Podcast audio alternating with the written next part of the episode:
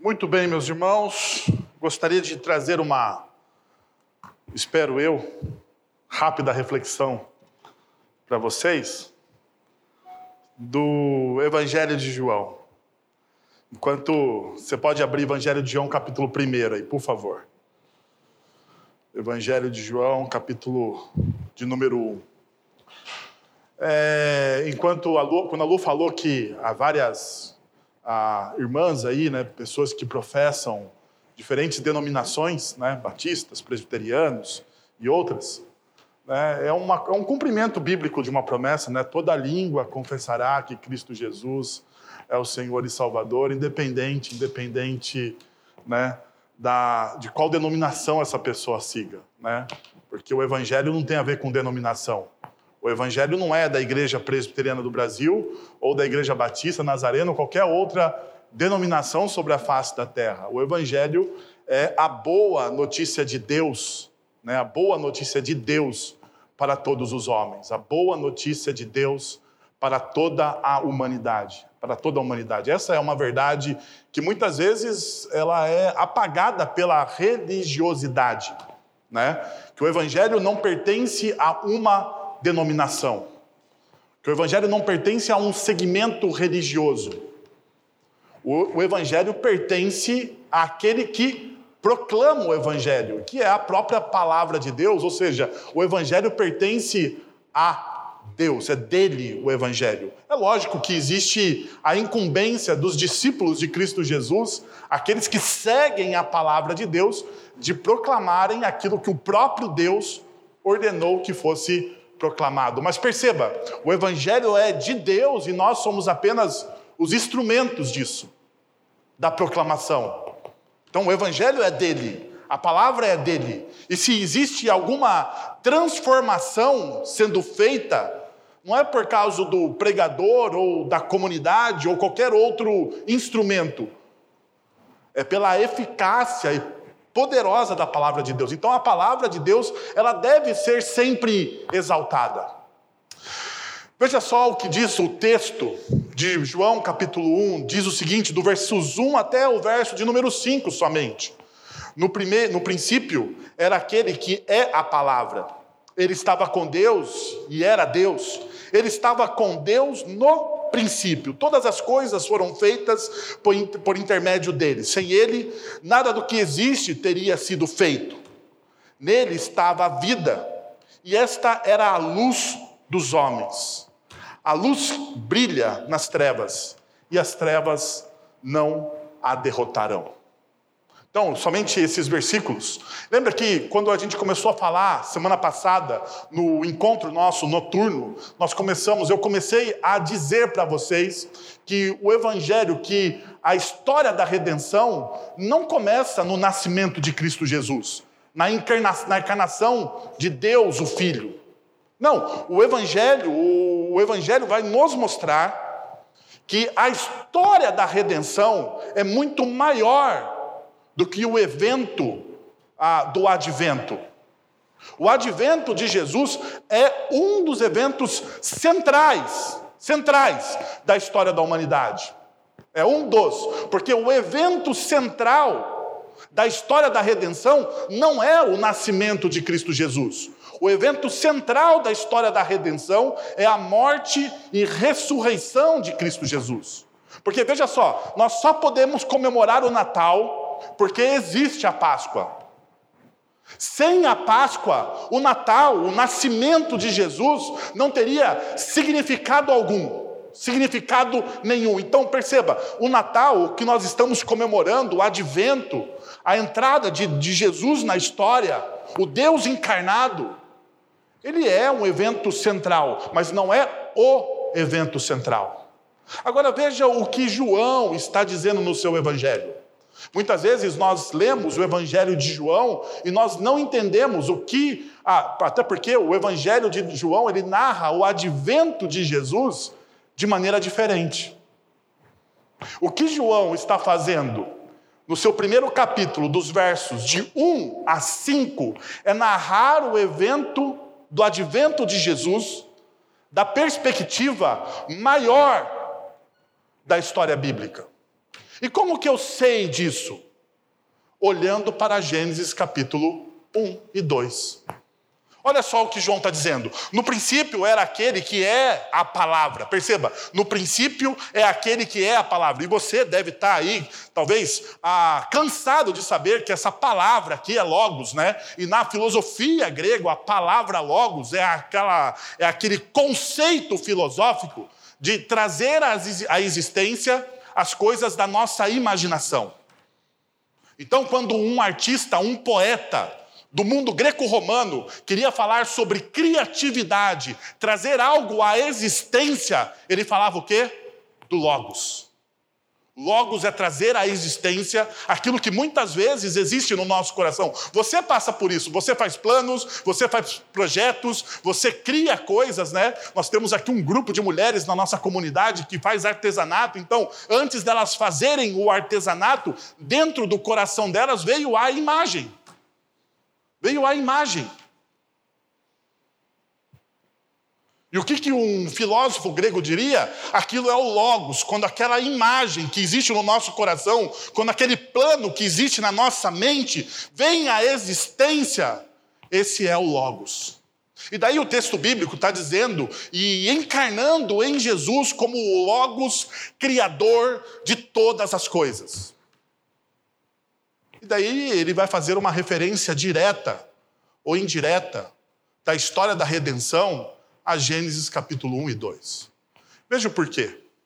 Ah, quando ele diz que no princípio era a palavra, se você tem alguma familiaridade, conhecimento das Sagradas Escrituras, você vai lembrar que em Gênesis capítulo 1 e capítulo 2, Deus cria todas as coisas a partir do quê? A partir da palavra a partir daquilo que os filósofos gregos chamavam de logos. O Deus, criador de todas as coisas, ele traz à existência as coisas do nada. Agora perceba algo que muitas vezes ah, nos escapa. Todos nós temos essa característica do Deus criador de todas as coisas. Deus nos doou essa característica de criarmos coisas. Mas perceba, nós, como criaturas de Deus e filhos amados do Senhor em Cristo Jesus, nós criamos todas as coisas a partir de coisas que existem. Mas o Deus, o Deus das Sagradas Escrituras, ele cria as coisas a partir do nada. Veja só, a Gênesis capítulo 1, nos seus primeiros versículos, vai dizer a, que a terra era sem forma e o quê? Vazia. A terra era sem forma e vazia. Qual é a palavra no nosso linguajar que poderíamos dizer a, a, que caracteriza essa sem forma e vazia? A terra era sem forma e vazia. A terra era um caos. A terra era um caos. Não tinha forma. Era o vazio completo. Veja que interessante. A partir do momento que Deus, na criação, começa a falar, o haja luz, a separação das coisas. Perceba, Deus começa a colocar o caos em, em ordem. Não é assim? Deus vai colocando aquilo que é sem forma e vazio em ordem. É a mesma coisa que Cristo Jesus faz em nós. Porque veja, a nossa vida sem Cristo Jesus, ela é sem forma e vazia. A nossa vida, quando nós não entendemos, a, quando nós não compreendemos a verdade do Evangelho de Deus nas Sagradas Escrituras, nós buscamos e temos buscas às vezes infindáveis no nosso coração. Nós tentamos encontrar prazer nas coisas. Nós tentamos encontrar segurança nas pessoas. Agora a pergunta é: nós conseguimos encontrar prazer e segurança nas coisas e pessoas? Sim. Nós precisamos ser honestos, sim, mas temporariamente. Coisas sonhos e qualquer outra coisa nos dá prazer. Sim, nos dá, nós não podemos mentir, nos dá prazer. Possuir coisas ah, eleva muitas vezes a nossa autoestima. Às vezes, quando a gente está meio depressivo, a gente vai ao shopping, faz uma compra, você não sai lá melhor assim. Você sai, você sai com um pouco menos dinheiro na sua ponta poupança, mas um pouco melhor, não é verdade? Então, perceba, isso é uma realidade da nossa natureza caída. Coisas dão sentido à nossa vida, mas dá temporário.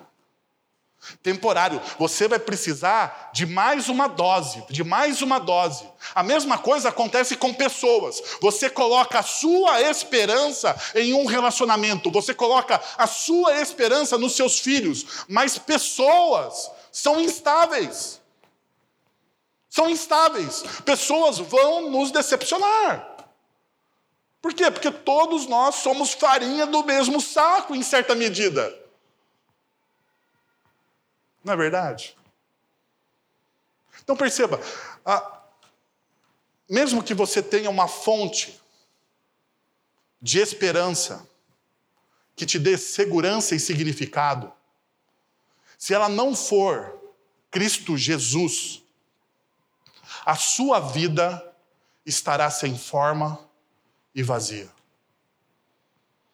Agostinho vai dizer o seguinte: que nós só encontramos descanso para as nossas almas cansadas, sabe aonde? No nosso Criador. É isso que Agostinho vai dizer. Nós só podemos encontrar descanso, alívio, paz, sossego, quando nós encontramos o nosso Criador. João Calvino ele vai dizer que nós só nos conhecemos, só somos capazes de nos, de nos conhecer quando nós conhecemos aquele que nos criou. Essa é uma verdade. Nós andamos muitas vezes errantes, porque nós estamos afastados daquele que nos criou. E o Natal é um tempo onde a gente deve lembrar disso. O Natal é um tempo onde a gente celebra o nascimento, a encarnação de Cristo Jesus, aquele que veio trazer uma reconexão, a conexão que nós perdemos. Nós perdemos essa conexão por causa dos nossos pecados, das nossas más escolhas. Nós não temos virtude nenhuma.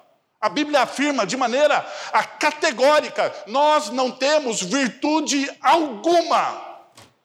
Que Deus pudesse olhar para nós e dizer: essa pessoa merece.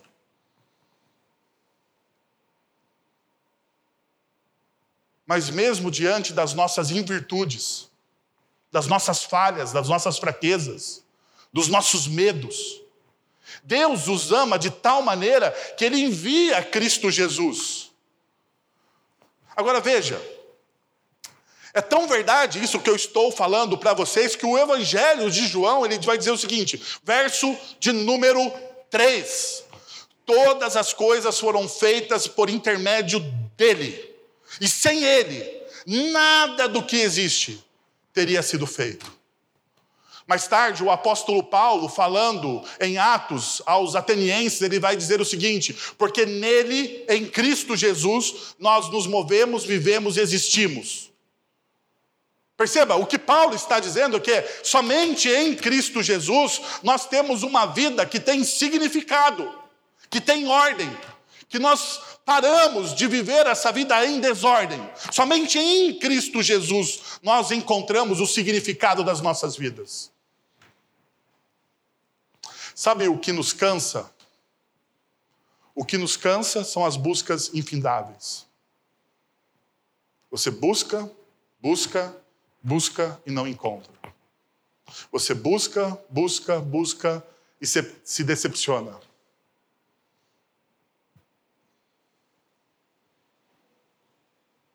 O que Cristo Jesus veio fazer se encarnando como Deus encarnado, foi acabar com essa busca. O texto vai dizer para nós: olha só, E nele estava o quê? Estava a vida. A vida. É interessante porque ah, quando nós estudamos as línguas originais das Sagradas Escrituras, nós vamos perceber que as culturas daquilo que nós chamamos de Oriente Próximo, ah, eles têm, às vezes, várias palavras para aquilo que no, português nós temos apenas uma palavra. Por exemplo, para a palavra branco no hebraico, existem 14 tipos de palavra para branco. Aquilo que nós traduzimos no português para branco, no hebraico tem 14 tipos de, 14 tipos de palavra. O branco não tão branco, o branco mais ou menos branco, o branco que não é branco. Eles têm uma, assim, eles têm uma infinidade de ideias a respeito daquilo que é branco. A mesma coisa, perceba, acontece no grego com amor. Nós temos uma única palavra no nosso vocabulário para amor. No grego, nós temos cinco, que dão configurações diferentes do que é amar. Amar um irmão, amar a esposa, amar o filho, amar o seu próximo. Então você tem uma infinidade de conceitos. E acontece a mesma coisa com a palavra vida. A palavra vida aqui é zoé. É aquela vida que não é simplesmente a vida biológica do ser humano mas é a vida que está acima de qualquer coisa. É a vida que nos é entregue como dádiva por Deus. E essa vida, e essa vida, só é possível em Cristo Jesus. E a pergunta então é: por que essa vida somente é possível em Cristo Jesus? Por que, que essa vida, que o Evangelho de João fala, que nele estava a vida, só é possível em Cristo Jesus? Deixa eu te falar uma coisa. Em Gênesis capítulo 3, perceba, nós estamos falando da história da redenção e do advento. E para você perceber que a história da redenção e do advento não começa simplesmente no nascimento de Cristo Jesus. Em Gênesis capítulo 3, os nossos primeiros pais, Adão e Eva, fizeram a opção de viverem distantes de Deus. E talvez você conheça essa história.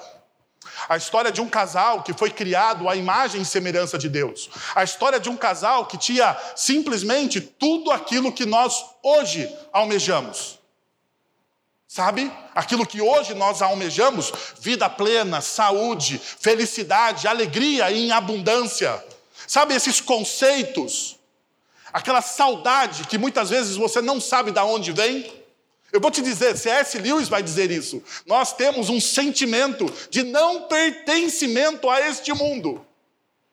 E sabe de onde vem esse sentimento de não pertencer a esta realidade? De Gênesis capítulo 3.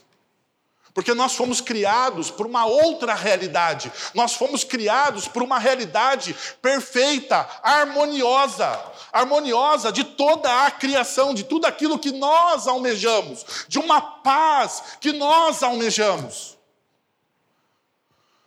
Mas porque Adão e Eva fez, fiz, eles, né, aquele casal, fizeram, fizeram a escolha de comerem do fruto do conhecimento do bem e do mal, e de maneira deliberada, pensada, orquestrada, eles disseram: Nós temos os nossos próprios planos para nós. É isso que eles disseram naquele momento. Nós temos mais sabedoria do que o Deus Criador de todas as coisas. Então eu posso viver do meu jeito. Eu posso viver da forma com que eu quero. A pergunta é se o plano deu certo. Eu não sei você, mas eu tenho uma impressão com a minha própria vida. A impressão de que toda vez que eu faço opções no meu coração contrárias àquilo que a palavra de Deus me ensina, eu estou fazendo opções que de autossabotagem. Sabe autossabotagem? Toda vez que nós fazemos opções que vão contra, contra, completamente contra a palavra de Deus, nós estamos fazendo opções de auto-sabotagem. Você sabota o seu casamento. Perceba, a primeira, a primeira crise familiar na história bíblica é uma crise dentro do casamento. Por quê? Porque Adão e Eva, eles comem do fruto do conhecimento do bem e do mal em Gênesis capítulo 13, capítulo 3, desculpa. E na primeira pergunta que Deus faz a, para Adão, Adão responde: A culpa não é minha, foi a mulher que tu me deste. A primeira crise é uma autossabotagem do relacionamento conjugal. A segunda crise é a criação de filhos. Gênesis capítulo 4, existe o primeiro assassinato na história da humanidade, aonde ah, Caim mata o seu irmão Abel por ciúmes. Por ciúmes. Por inveja. E daí nós percebemos que a humanidade, que a humanidade começa a fazer opções descontroladas de autossabotagem. Pergunta, não é assim também com a gente? Fazemos opções de autossabotagem o tempo todo. Sabotamos os nossos relacionamentos, sabotamos as nossas vocações. E por que nós fazemos isso? Porque as nossas opções estão distante daquilo que a palavra de Deus nos ensina muitas vezes. Mas o grande problema é que talvez você não saiba aquilo que a palavra de Deus diz para você. E é por isso que Cristo Jesus nasce. Você sabia que é por isso que Cristo Jesus nasce na história? Cristo Jesus, ele nasce na história, ele se encarna para depois morrer naquela cruz do Calvário. E quando Cristo Jesus, ele morre naquela cruz do Calvário, pelos nossos pecados, pelas nossas ofensas, pela nossa indignidade, quando ele faz isso, ele está dando para nós aquilo que nós vamos chamar na história da igreja de o Consolador, o Espírito Santo. E toda a verdade será revelada a nós. Nós teremos pleno conhecimento de Deus, não por causa de nós, mas porque nos é dado, nos é dado através do sacrifício de Cristo Jesus. E como então você abraça esse conhecimento que você precisa, você precisa desse conhecimento, porque você vai viver se auto-sabotando. Como você faz isso? É uma coisa muito simples. O Senhor Jesus, no Evangelho de João, ele vai dizer: aquele que confessar com a sua boca e crer no seu coração. Você precisa confessar com os seus lábios e você precisa crer no seu coração de que Cristo Jesus é quem ele diz ser o Deus encarnado na história. E a partir desse momento, e quando você faz isso, a Bíblia afirma que o Espírito Santo de Deus entra no seu coração e todas as verdades bíblicas, toda aquela verdade e sabedoria da palavra de Deus, ela está acessível a você. Ela é revelada ao seu coração. E a partir do momento que você tem essa revelação, você para de se auto-sabotar. Tanto é verdade isso que Gênesis, que, que o versículo 5 do Evangelho de João, no capítulo 1, ele vai dizer o seguinte: a luz brilha nas trevas, e as trevas não a derrotarão. Ha. Aqui é uma figura de linguagem. Eu sei, muitas vezes nós não estamos acostumados com essas figuras, mas deixa eu te falar qual é a figura de linguagem aqui. Nós vivemos num mundo cheio de luzes, e para nós talvez essa figura de linguagem seja um pouco ah, anacrônica. Mas veja só, veja só, no mundo ao qual esse evangelho foi pregado não existia tantas luzes assim. E a escuridão era quase como uma tormenta. A luz, então, ela dissipa toda a escuridão e nos traz a verdade a verdade. É isso que Jesus está dizendo aqui. A luz, ela tem o capaz de nos dar a plena imagem de quem nós somos. De quem nós somos. Quem você é? Quem você é? Você já, já percebeu que nós temos uma grande dificuldade de responder essa pergunta às pessoas? Eu não sei se com você é assim, mas, tal, mas comigo é às vezes. A pessoa pergunta para você, mas quem que você é? Eu falo dos meus títulos. Eu sou pastor. Não, não sou pastor. Né? Eu tenho o título de pastor, sou parte de uma comunidade ah, cristã. Deus me deu essa possibilidade de pastorear algumas pessoas. Mas isso não é o que eu sou de fato. Muitas vezes a gente fala dos nossos títulos, né? Eu trabalho, eu, eu, tenho, eu tenho uma vida também um pouco acadêmica, e eu, no mundo acadêmico é, muita, é muito disso, né? Então, eu estava apresentando, eu estava na sexta-feira apresentando um trabalho na, na, na, academia e a gente tem que chamar os professores né, de doutor, de, de mestre doutor, e tem vários títulos. Né? E perceba, as pessoas se escondem atrás dos seus títulos. Mas aquilo não é o que você de fato é. Aquilo não revela quem você é de fato. E a Bíblia, então, vai nos mostrar essa realidade, essa realidade de que, de quem você é, de quem você é.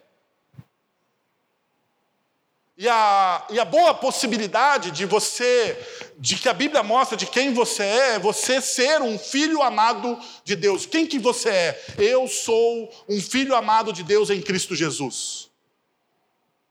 Mas veja, essa é a boa notícia do Evangelho.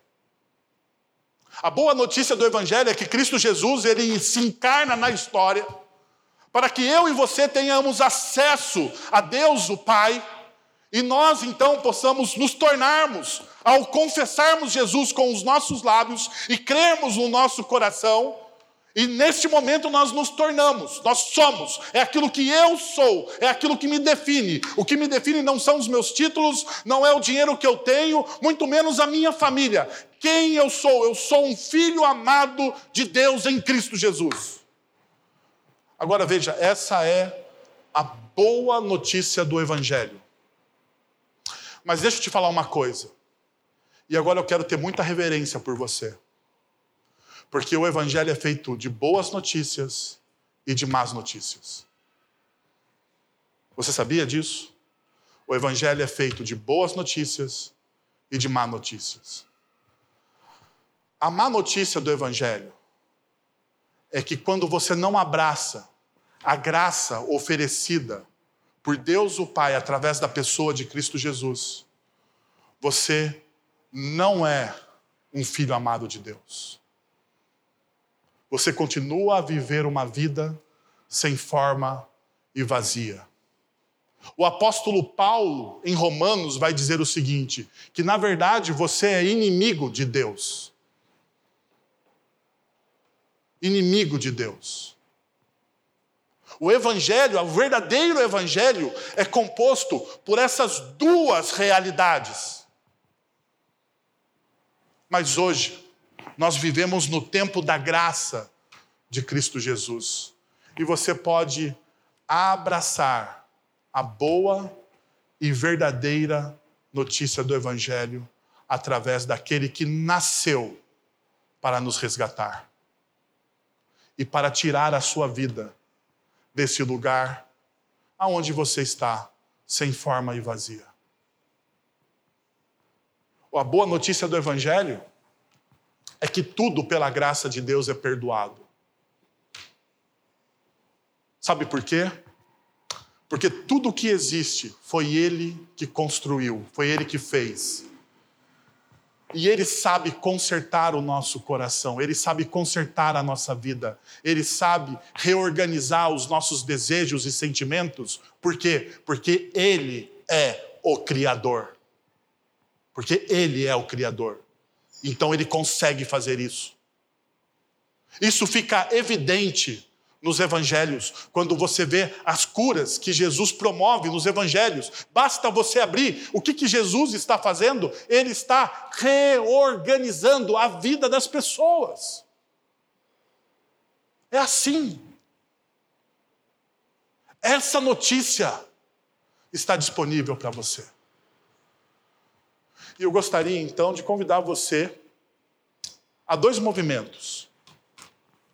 Aqueles que já confessaram Cristo Jesus como Senhor e Salvador da sua vida, deixa eu te dizer uma coisa: como diz um velho amigo meu, nós precisamos sempre ser lembrados das verdades do Evangelho. Então, se você já fez isso, talvez seja a hora de você renovar os seus votos com Cristo Jesus e relembrar que você é um filho amado de Deus, independente do que a cultura te diz.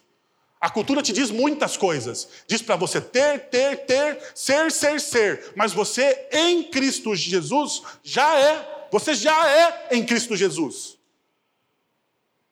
Então esqueça o que a cultura, o que as pessoas te impõem.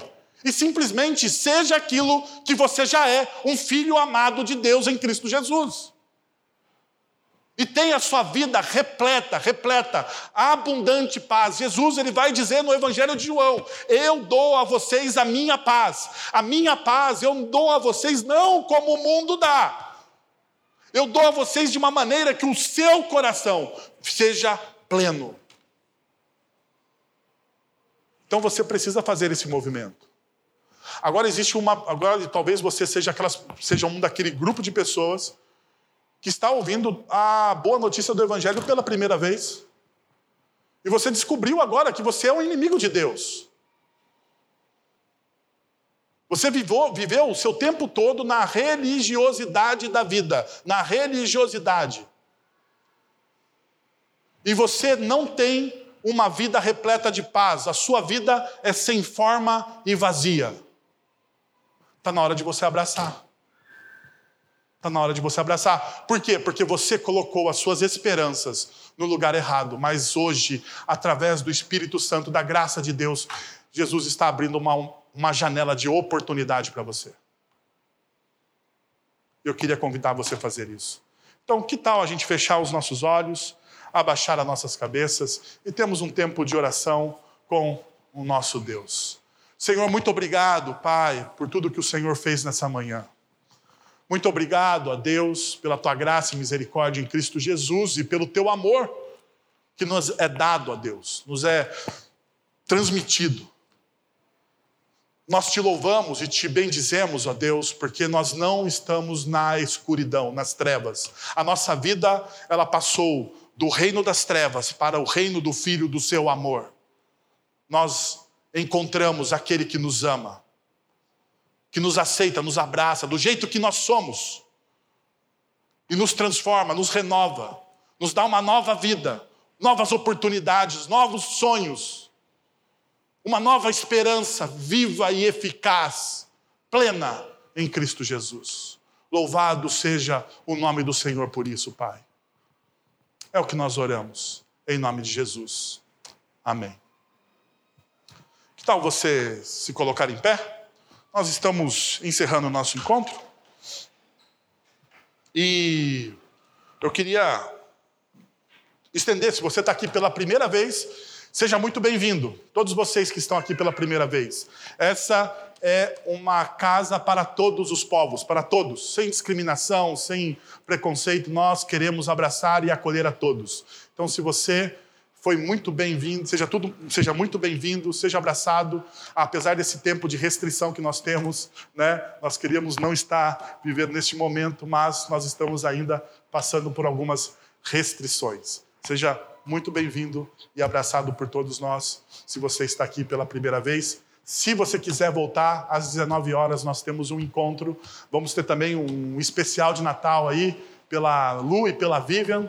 Eles vão cantar alguns cânticos especiais à noite. Também teremos uma programação muito bacana, tá bom? Vamos receber a bênção? Agora, irmãos, que a graça de nosso Senhor e Salvador Jesus Cristo, o amor de nosso Deus e Pai, o conselho, o consolo, o poder e a ação do Santo Espírito de Deus esteja sobre você agora e pelos séculos dos séculos. Amém. Deus te abençoe. Um excelente domingo a todos vocês.